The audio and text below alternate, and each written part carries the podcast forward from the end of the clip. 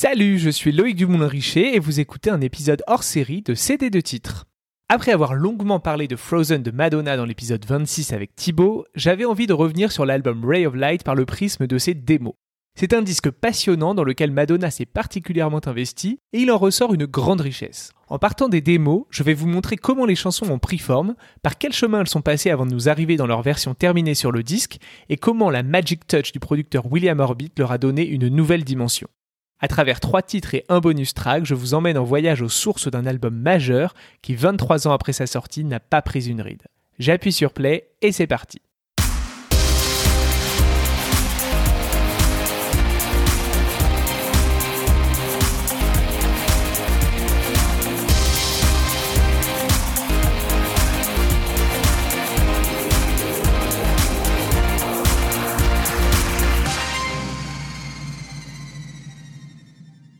Je ne vais pas vous refaire toute la genèse de l'album Ray of Light, on en a déjà beaucoup parlé avec Thibaut dans l'épisode 26. Mais en gros, en 1997, Madonna s'attelle à la création de son septième album studio avec Patrick Leonard et Babyface, avec lesquels elle avait déjà collaboré sur des albums précédents. Alors qu'elle s'apprête à entrer en studio pour enregistrer, elle n'est pas satisfaite de la couleur de l'album, elle abandonne les chansons de Babyface et début juin 97, elle rencontre le producteur britannique William Orbit à New York. Elle lui fait écouter les démos écrites jusque-là. Ce sont ces démos qu'on va étudier aujourd'hui.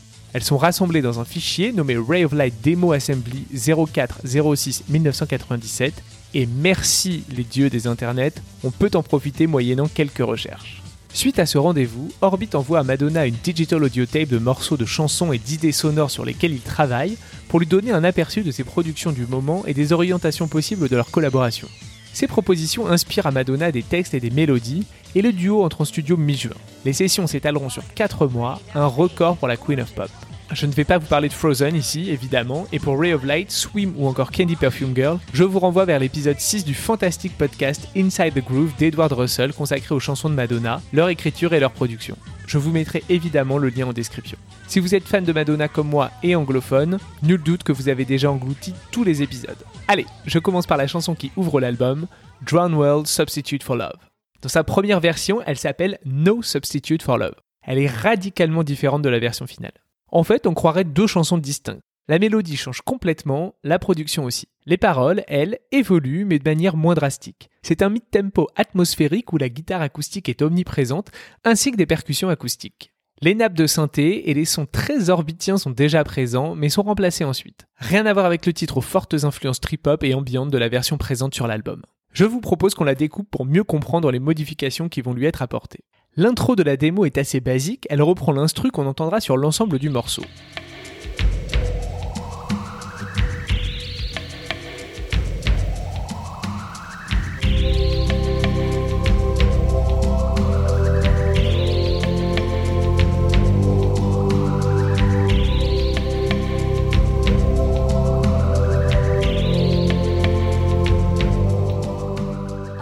Celle de la version album, en revanche, est bien plus longue, quasiment 40 secondes, et comme elle ouvre l'album, il semble qu'elle ait pour rôle de poser les bases de ce que sera le disque entier. On a l'impression d'être sous l'eau, et les sons programmés par Orbit, vibrations, nappes de synthé et bip, arrivent progressivement. Une voix masculine dit You see, c'est celle de l'acteur Jesse Person. Cette phrase précise est extraite du titre Why I Follow the Tigers du groupe San Sebastian Strings, dont les membres sont crédités comme co-auteurs du titre pour le sample d'une part et pour la progression similaire des paroles dont s'est inspiré Madonna d'autre part. On retrouve le sample en fin de morceau alors que l'on revient au calme après l'envolée sur le pont.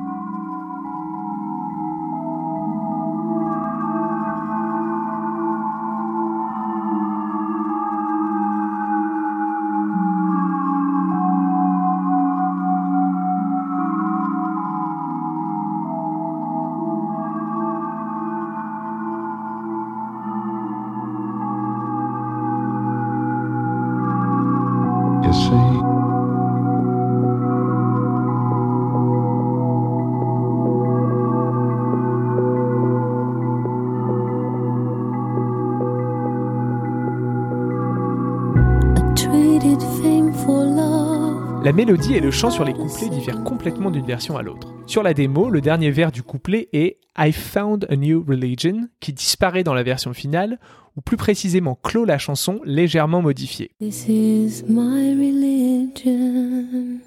Petite parenthèse. Il est très intéressant de noter comment la mélodie vocale évolue complètement sur ce titre. Durant les sessions de Ray of Light, lorsqu'elle retravaille une chanson, Madonna n'hésite pas à la modifier en profondeur jusqu'à refaire les pistes vocales et changer la mélodie. Drown World est l'un des titres où la preuve de son implication à cette époque est la plus flagrante. On ne peut pas vraiment dire que cela a été le cas plus récemment. Comme vous le savez sûrement, l'album Rebel Heart, sorti en 2015, a connu un sort malheureux puisque de très nombreuses démos et versions plus ou moins avancées de la majorité des titres ont leaké des mois avant la sortie du disque. Si on s'y plonge, et on pourrait en parler pendant des heures, on voit que sur la plupart, c'est surtout la prod qui évolue, pas les mélodies vocales. Plus récemment, le titre Back That Up, inédit issu des sessions de Rebel Heart, a refait surface comme bonus track du dernier album Madame X, et c'est une toute autre chanson, mais avec la même piste vocale bidouillée et non réenregistrée. Je ne dis pas que Madonna a lâché la rampe et s'implique moins dans sa musique qu'il y a 24 ans, mais peut-être un peu quand même. Quoique, il semblerait qu'elle soit à fond dans le développement de son biopic pour le cinéma, ce qui est peut-être bon signe pour un futur album. Mais revenons à Drone World pour illustrer mon propos. Je vous propose d'écouter les deux versions, d'abord le couplet de la démo et ensuite celui de la version album.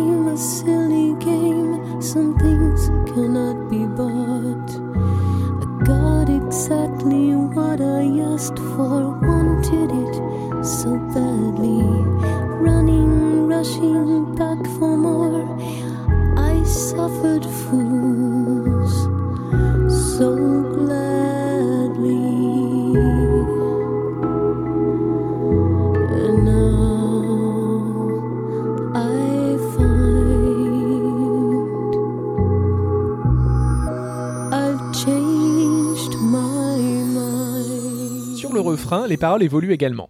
Là où dans la démo Madonna chante Face the Truth, regarde la vérité en face, elle modifie les paroles initiales pour dire The face of you, ton visage. No substitute for love deviendra My substitute for love. La mélodie est modifiée et le chant de Madonna plus neutre. On écoute.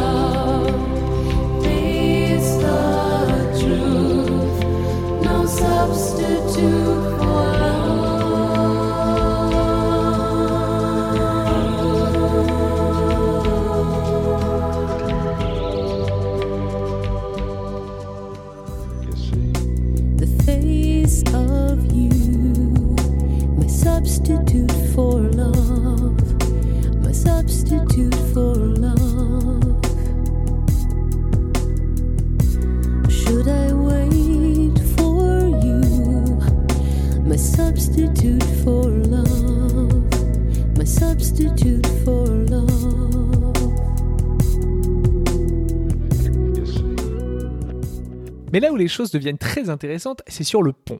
Sur la démo, il est dans la continuité de la chanson. Il débute par deux vers qui disparaissent dans la V2. I've had a change of heart, I'll make a brand new start. J'ai changé d'avis, je vais prendre un nouveau départ.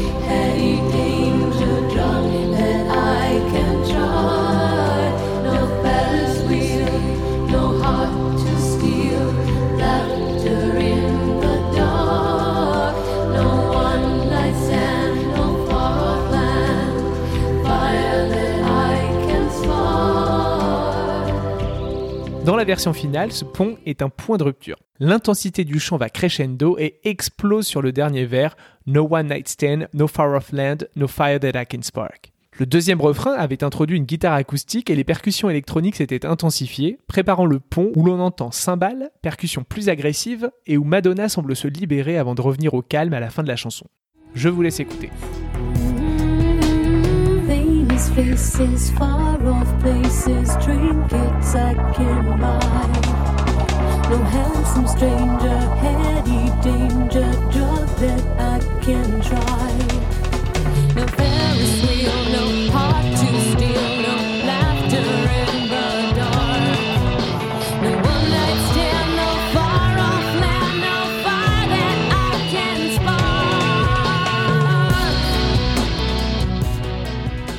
Voilà, je pense que vous avez maintenant une meilleure idée des évolutions de ce titre parmi les plus réussis de l'album et de la carrière de Madonna. Il était parfaitement à sa place en ouverture du Drown World Tour. On passe au quatrième single de l'album, The Power of Goodbye. Sur cette balade électronique pleine de mélancolie, écrite par Madonna et Rick Nowels, les différences tournent principalement autour de la production du titre et pas de son écriture. Tous les éléments basiques de la version finale sont là, mélodie, parole, mais la construction des différents éléments qui composent la chanson, la touch de William Orbit et les cordes arrangées par Craig Armstrong vont lui donner une autre dimension pour en faire ce que l'on connaît aujourd'hui. Dès l'intro, on entend la différence. Là où la démo commence par un refrain, Orbit crée une véritable entrée en matière entre nappes de synthé, des petits sons et bips typiques de ses prods et les percussions nettes et proéminentes dans le mix. Si la piste de batterie de la démo fait penser à un track de drum and bass, sans qu'on entende la basse, la version finale est plus rythmée à 80 bits par minute et le chant légèrement plus rapide. Dans une interview au magazine Rolling Stone, Noel confiait d'ailleurs que The Power of Goodbye avait été écrite sur un rythme de drum and bass. Je vous fais écouter l'intro de la version finale pour que vous voyez.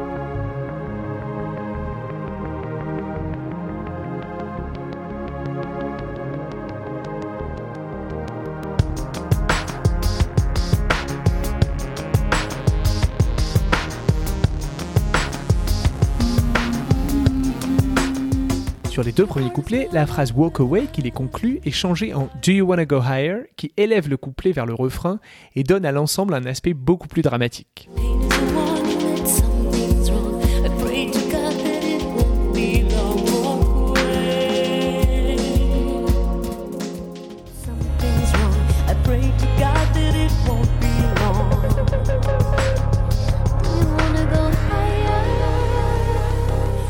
Il n'y a pas un, mais deux refrains dans la chanson. Le premier commence par There's nothing left to try et rime avec hide, et le second par There's nothing left to lose qui rime avec bruise. Dans la démo, la construction est comme suit. Refrain 1, couplet 1, refrain 1, couplet 2, refrain 1 et 2, instru et pont, refrain 1 et 2.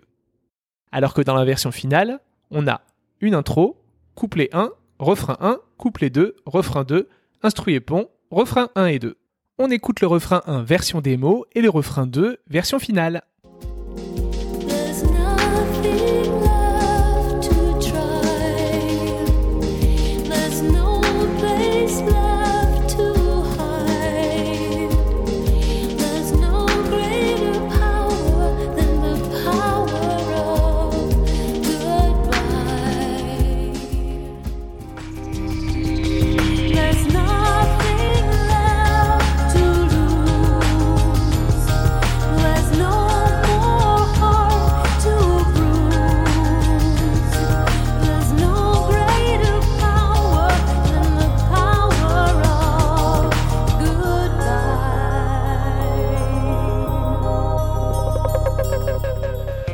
Les deux versions, le pont connaît également des changements notables. Sur la démo, on y entend une guitare acoustique que l'on entendait déjà en sortie du refrain puis sur le deuxième couplet. Dans la version finale, c'est une guitare électrique que l'on entend sur le pont, mais l'acoustique se retrouve dans le deuxième couplet et en outro à la toute fin du morceau.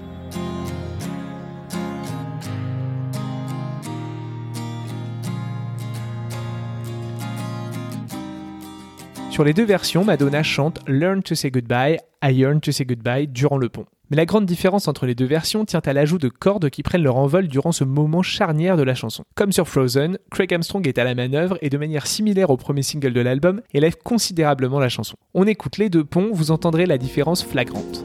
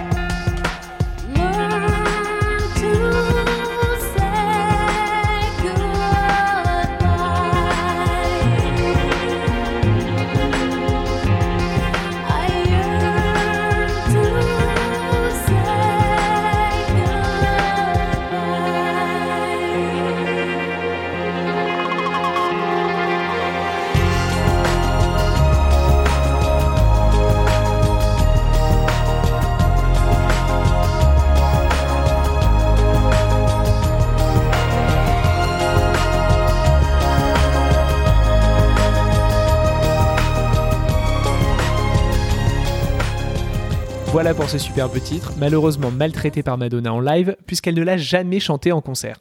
On passe à une chanson qui figure dans mon top 3 des chansons de Madonna, et qui elle aussi est une grande délaissée des setlists de l'artiste. L'excellente Nothing Really Matters, l'ultime single de l'album. Sur ce titre, pas de changement dans la structure, la mélodie ou les paroles. La démo est bien une première version avant d'être réellement produite. C'est à la base un titre qui sonne presque acoustique, même si des sons électroniques l'habillent. Une boucle de percussion traverse l'ensemble du morceau et se fait entendre seul, juste à la sortie du pont. Je vous fais écouter un morceau de la démo, le refrain et le pont.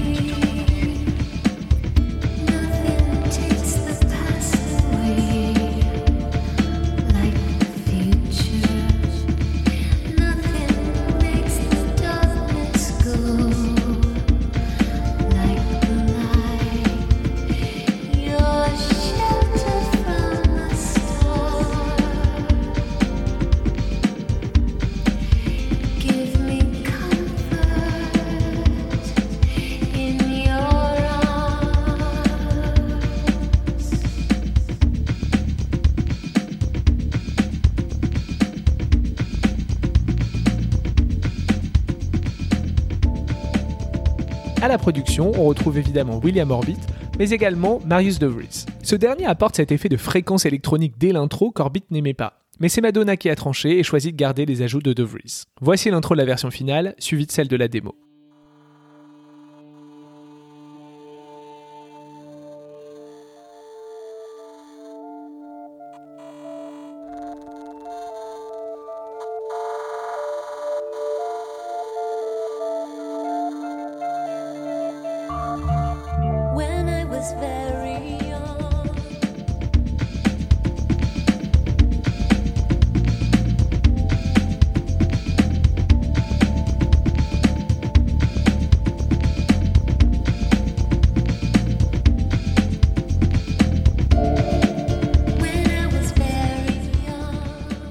La version finale, le titre se part d'un beat très marqué dès le premier refrain, après l'intro et le premier couplet plutôt chill. Dès lors, la chanson bascule dans un style electro house très marqué. On entend bien la richesse de la production, tous ces sons ajoutés et mélangés notamment sur le refrain, grâce à la version instrumentale. Je vous en mets un extrait, il s'agit du second refrain.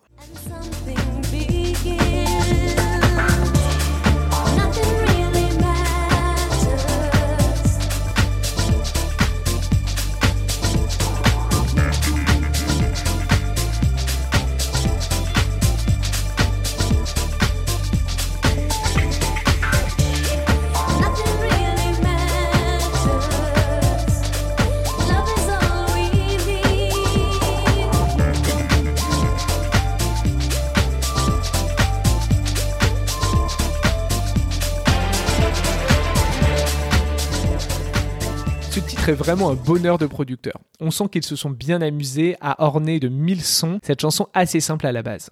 Idem sur le pont, la version instrumentale nous permet de bien entendre l'ajout de piano dans la version finale.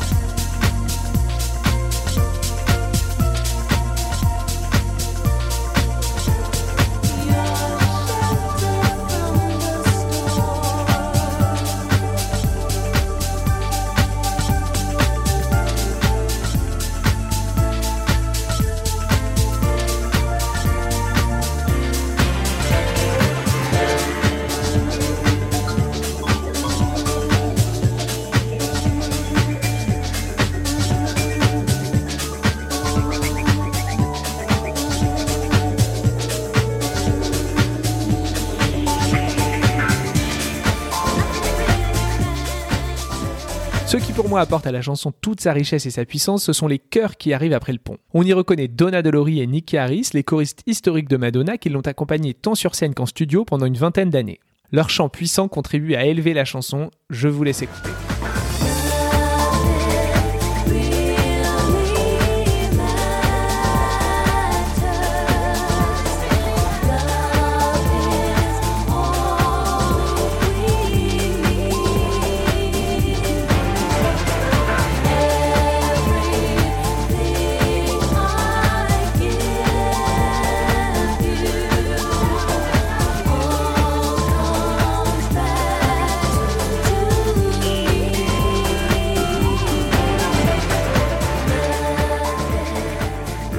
D'ailleurs, dans un des derniers épisodes du podcast Inside the Groove, vous trouverez une interview passionnante de Donna Delori qui parle de sa collaboration avec Madonna. Allez, je termine avec un titre moins connu, et pour cause, c'est un bonus track de l'album. En effet, Madonna et Orbit avaient enregistré 14 titres pour Ray of Light, mais elle a insisté pour qu'il n'y en ait que 13 sur la tracklist, ce chiffre portant bonheur. Has to Be, c'est le nom de la chanson, a donc été ajouté à l'édition japonaise de l'album, puis en face B du CD de titre de Ray of Light. Je l'ai découverte bien après l'album et je l'ai tout de suite adoré. Mais ce que j'ai encore plus aimé, c'est de découvrir récemment en écoutant l'album de démo qu'il en existait deux autres versions radicalement différentes. C'est une illustration parfaite des chemins que peut prendre une chanson avant de trouver sa forme finale, avec l'influence de tous ceux qui y participent successivement. La première version est une balade au piano qu'on croirait sortie de Something to Remember ou même de I'm Breathless. On y retrouve une Madonna entre retenue et séduction, on l'imagine devant un micro vintage vêtu d'une robe longue et d'une fourrure. S'il n'y a pas beaucoup d'infos sur ce titre, on imagine que c'est là la version de Pat Leonard, le co-auteur de la chanson. C'est très classique et on ne peut plus éloigner des autres prods de Ray of Light. Jugez plutôt.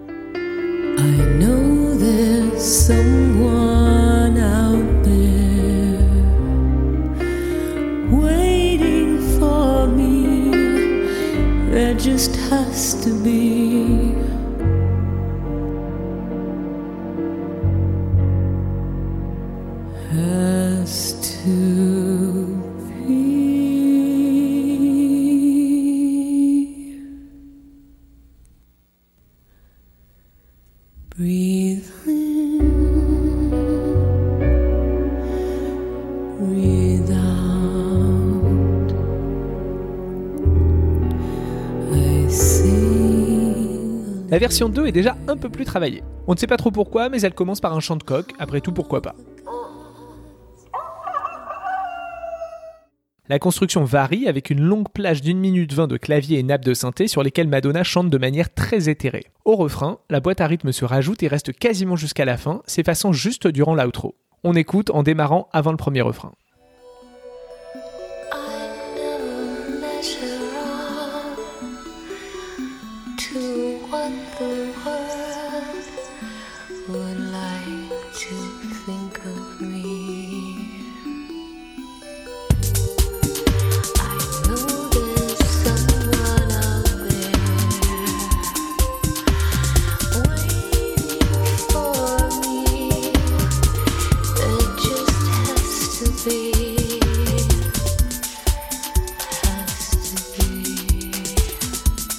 Passons maintenant à la version finale. La mélodie vocale change complètement, ainsi que l'instru et le découpage de la chanson. On retrouve une production tout à fait typique de William Orbit et totalement cohérente avec le reste de l'album.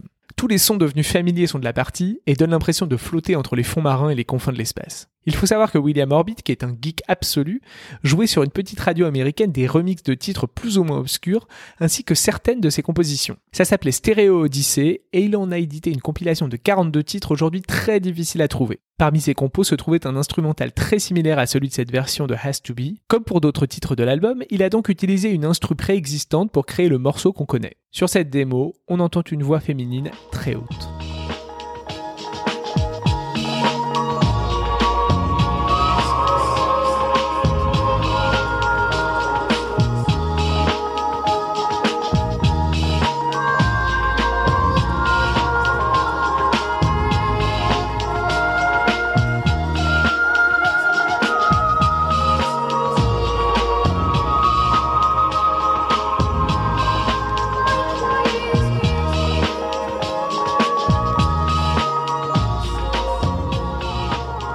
Allez, on termine avec la version finale de Has to Be, featuring the one and only Madonna.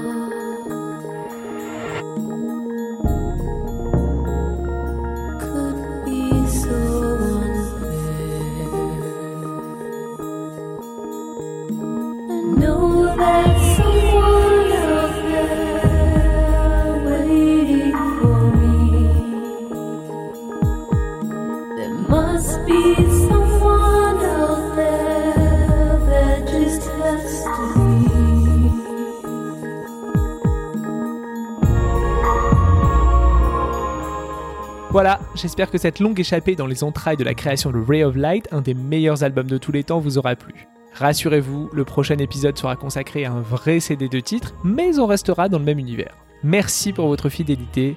Si vous êtes nouvellement auditorice, bienvenue. N'hésitez pas à parler du podcast autour de vous et sur les réseaux sociaux, de le noter et de lui laisser un commentaire sur Apple Podcast, ça permet de le rendre plus visible. Je suis Loïc Dumoulin-Richer et je vous dis à très vite